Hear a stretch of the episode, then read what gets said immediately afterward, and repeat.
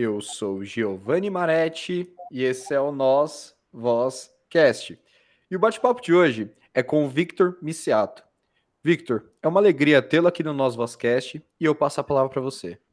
Olá, Giovanni. Olá a todos que estão ouvindo. É um prazer enorme estar falando com vocês. Fico à disposição aí para todas as perguntas que estiver de interesse de vocês, né? Eu sou o professor Vitor Miciato, professor de História, trabalho também com a área de pesquisa em História, já faz alguns anos que também escrevo alguns artigos relacionados à política, à sociedade, não só aqui no Brasil, né?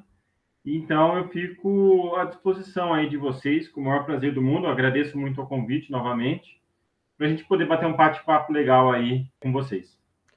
Só para o pessoal saber, o motivo que eu trouxe o Victor aqui, eu li uma matéria uma vez que eu me bateu uma curiosidade para saber por que, que as operações policiais carregam esses nomes diferenciados, assim, né? Esses nomes meio esquisitos. E eu me deparei com a matéria do Victor, e aí eu resolvi entrar em contato. Ele foi, você foi super receptivo comigo.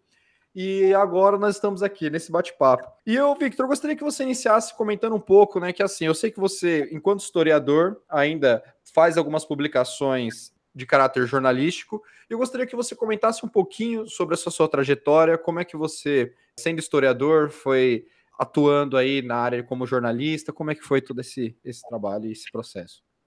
É, eu iniciei a, a minha, os meus estudos em História no ano de 2006, na Unesp de Franca, onde eu acabei fazendo também meu mestrado e doutorado.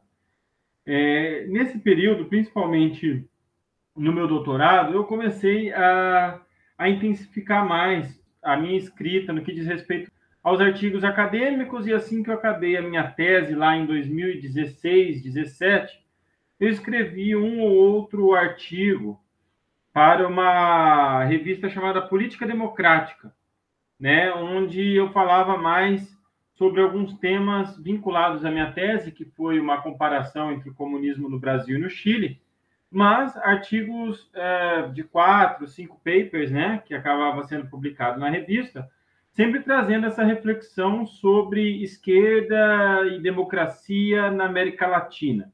De lá para cá, eu fui para Brasília em 2017 e a partir do final do ano de 2019, não, desculpa, 2020, ao final do ano de 2020, juntamente com a assessoria do Rafael Kerrer, né, da empresa Viveiro, juntamente também ao Mackenzie, onde até hoje eu trabalho, nós iniciamos um projeto aí de desenvolvimento de artigos para as mídias, né? Colocando muitas vezes questões relacionadas à política internacional, à política brasileira e também temas de história, como foi esse, como foi essa reportagem da CNN em relação a, aos nomes dados pela Polícia Federal nas operações. Esse trabalho, muitas vezes, ele dialoga muito, sim, com o jornalismo, até pela diferença da escrita, né, de um artigo acadêmico para um artigo para um público maior, né, algo que sempre foi meu interesse também, porque não adianta a gente ficar fechado falando para quatro, cinco pessoas, ter estudado e acabar não trazendo isso para um conhecimento mais amplo, um debate mais amplo, né? Eu creio assim que principalmente na história, né? Tem um, um historiador chamado Lucien Febvre do século XX que ele dizia, olha, a história ela é, ela tem que ser pensada também como um problema, né? Uma história problema, independentemente do tema que você está tratando, né? Ela, ela tem que ter um fundamento social por detrás disso, né? E esse fundamento social são sempre perguntas feitas no tempo presente, que tanto jornalistas quanto historiadores se fazem o tempo todo. A diferença é muito clara entre os dois trabalhos, mas ambos se nutrem um do outro e um historiador pode sim fazer uma, uma reportagem, pode fazer um, uma entrevista, bem como um jornalista também escreve de forma maravilhosamente excelentes livros de história, né? E aí nós temos alguns exemplos de jornalistas é, que escrevem bons livros de história e de outros temas, né? Eu acho que essa, esse diálogo ele é muito, muito mais frutífero do que necessariamente conflituoso. Sim, é que eu, eu, noto né, que esse debate ele existe já há muito tempo, né? Para saber se jornalista ele é também historiador ou se o historiador ele é um jornal, ele pode fornecer ferramentas para o jornal, enfim, né? Assim, quando eu comentei com você no início, antes mesmo de, de darmos início ao episódio, eu percebo que esse, essa discussão ela sempre aparece, né? Assim, é na faculdade de jornalismo ou na faculdade de história. Não sei se. Ela aparece, tem alguns preconceitos, algumas tentativas de cada, de cada profissão de resguardar um pouco o seu espaço, né? É uma, não deixa de ser uma briga corporativista pelos espaços, né? Vou falar pelos historiadores em si, né? É, na parte dos historiadores há uma, eu não digo, lógico, existe a coisa da inveja, sim, contra, por exemplo, alguns jornalistas que ganham muito destaque falando de história, tanto escrevendo quanto analisando, enquanto historiadores profissionais com, com o seu linguajar mais rebuscado, mais erudito, fica um pouco de lado porque justamente não consegue fazer essa conexão, né? Ou fica muito preso, às vezes, a, a alguns métodos que acabam impedindo o historiador de ter um acesso maior a um público maior. Né? Alguns também nem querem, né? Alguns também não querem, preferem se manter na no, nos seus castelos, né? E isso é muito complicado. Realmente existe esse preconceito, já foi maior, mas ainda há essa, essas tentativas de, de cada um, principalmente o historiador, de querer guardar um certo tipo de leitura da história através das suas metodologias, né? É algo que eu, que eu, eu, eu particularmente tem um distanciamento muito grande disso, porque eu acho uma briga muito irrelevante para ser comparado no que pode ser feito em termos de parcerias, né? E, ô Victor, eu gostaria que você comentasse, então, a origem de alguns nomes aí de operações policiais e por que, que eles possuem esses nomes estranhos, que eu li lá na matéria, tem alguma referência com Grécia Antiga, mas eu gostaria que você falasse aí com mais propriedade sobre esse assunto. Não, pois é. A, a, primeiramente, assim, quando a gente pensa na Polícia Federal, nós estamos pensando em policiais que passaram por concursos extremamente difíceis, né? O que mostra que eles têm uma formação ampla em conhecimentos gerais.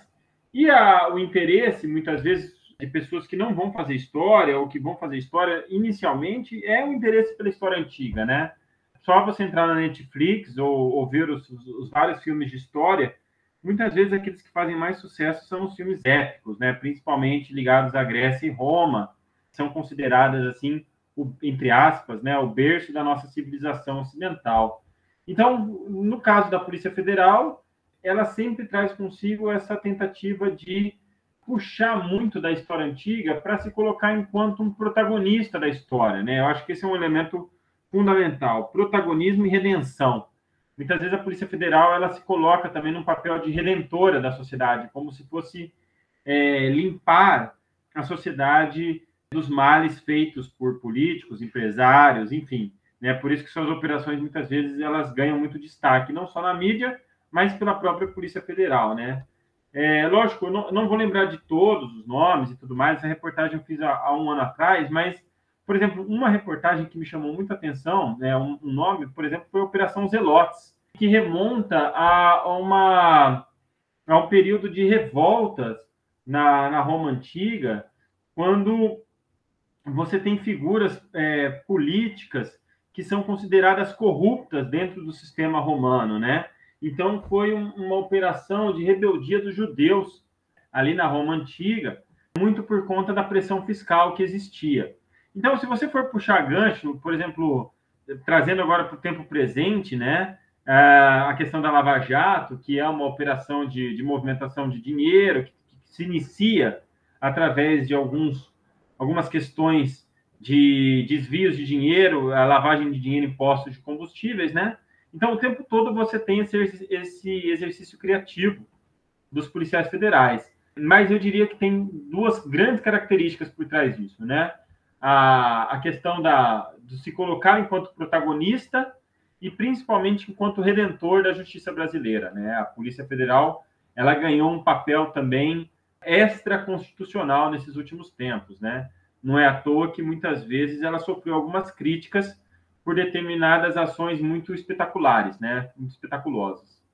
Sim, é, e a mídia também ajuda, né, a fazer, a fortalecer esse espetáculo também, né, porque acaba se criando também um, um outro nicho aí de entretenimento é, em cima de operações policiais, né, e até mesmo novelas também, né, que abordam mais ou menos a, essas, essas questões aí de forma, bem abordada aí por você, espetaculares, fantasiosas, né.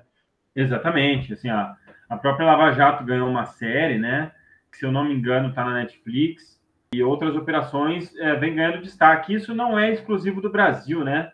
Os Estados Unidos também têm uma gama de, como é que eu posso colocar, operações muito teatrais nesse sentido, né? Um pouco da nossa sociedade massa também, um pouco da nossa interlocução com o poder, né? Algo que o tempo todo se cria um fetiche muito grande em relação àquele que tem, como chegar lá, né, com quais meios, né? Aqui no Brasil existe uma, uma desconfiança muito generalizada daquelas pessoas que ascendem ao poder, né? Sempre tem aquele questionamento, ah, mas chegou lá como, por quem, por quê, né?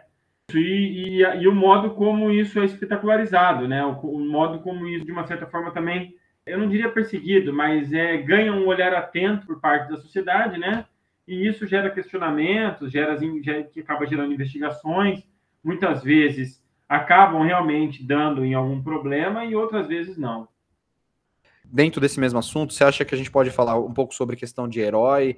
É, que nem, por exemplo, você comentou que não é só uma exclusividade do Brasil de valorizar o trabalho da polícia, é, polícia, no caso, às vezes, quando acontece algum desastre, o bombeiro, aí depois é, operação militar, seja lá do que for, o militar entra como um herói talvez a nossa sociedade tenha um pouco dessa coisa internalizada do que é herói, do, ou o anti-herói também.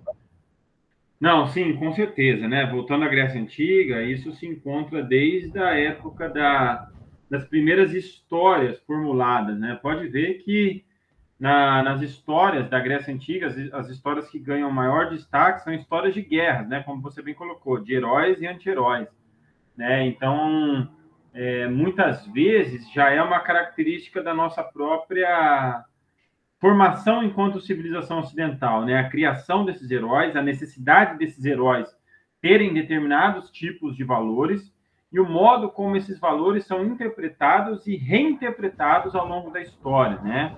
Então, Aquiles, por exemplo, ele recebe diversas formas de interpretações e, até chegar aos dias atuais, né? Nomes de guerra, nomes de, de grandes heróis que em determinadas conquistas acabam tendo um protagonismo maior que o restante dos soldados, né? Isso, inclusive, serve como um instrumento de formação da nação, né?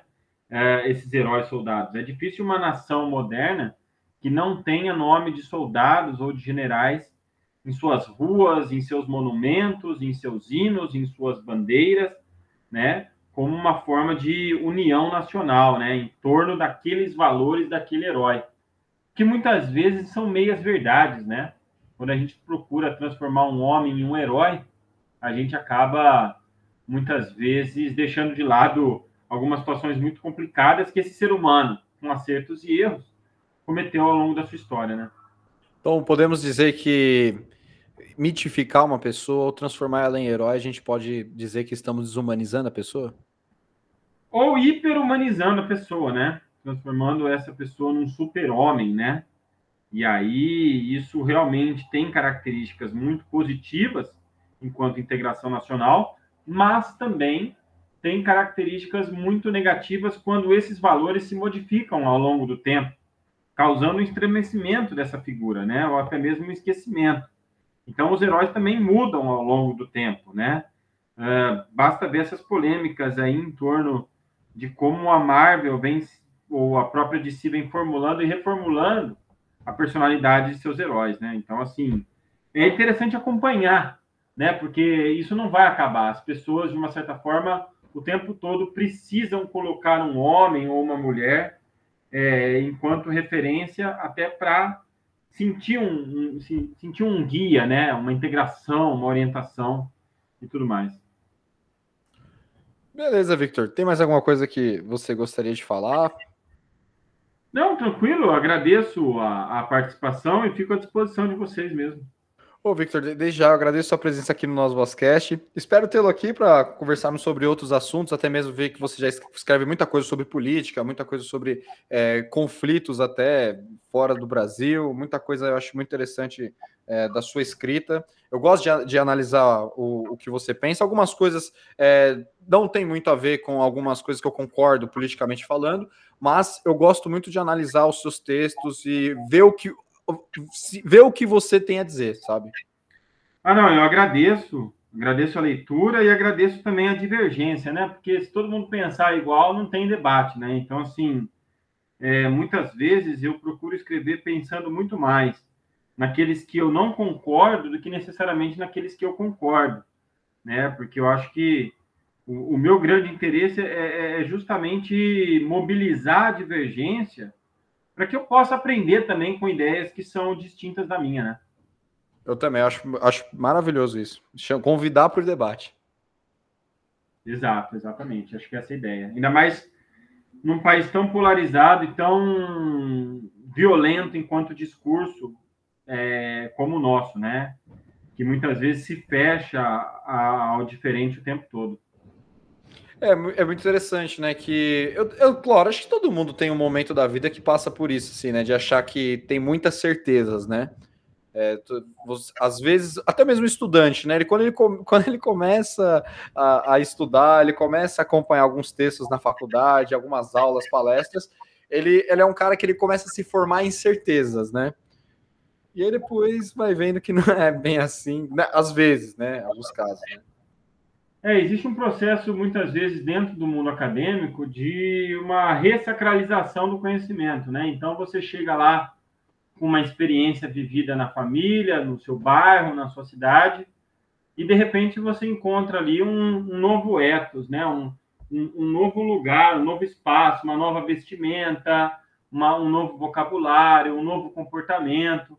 E isso vai é, padronizando muito o pensamento acadêmico, né? Não só no Brasil, isso não acontece só no Brasil, né? Muitas vezes a gente tem uma, uma crítica muito grande à formação dos militares nas suas casernas, né? Na, na... Mas o, o, o, universitário também, quando ele chega, ele passa também por transformações comportamentais, né? Isso faz parte em, em, em espaços, né? Muito fechados de e que acabam tendo um, um certo distanciamento, ou se colocam enquanto um lugar distante da própria sociedade, né? Que pega o ônibus todo dia, que se mistura o tempo todo, né? Acho que isso faz parte, né? Tem seu lado positivo e seu lado negativo. Perfeito, Victor. Mais uma vez, obrigado e até a próxima. A gente vai se falando aí. Um grande abraço, valeu!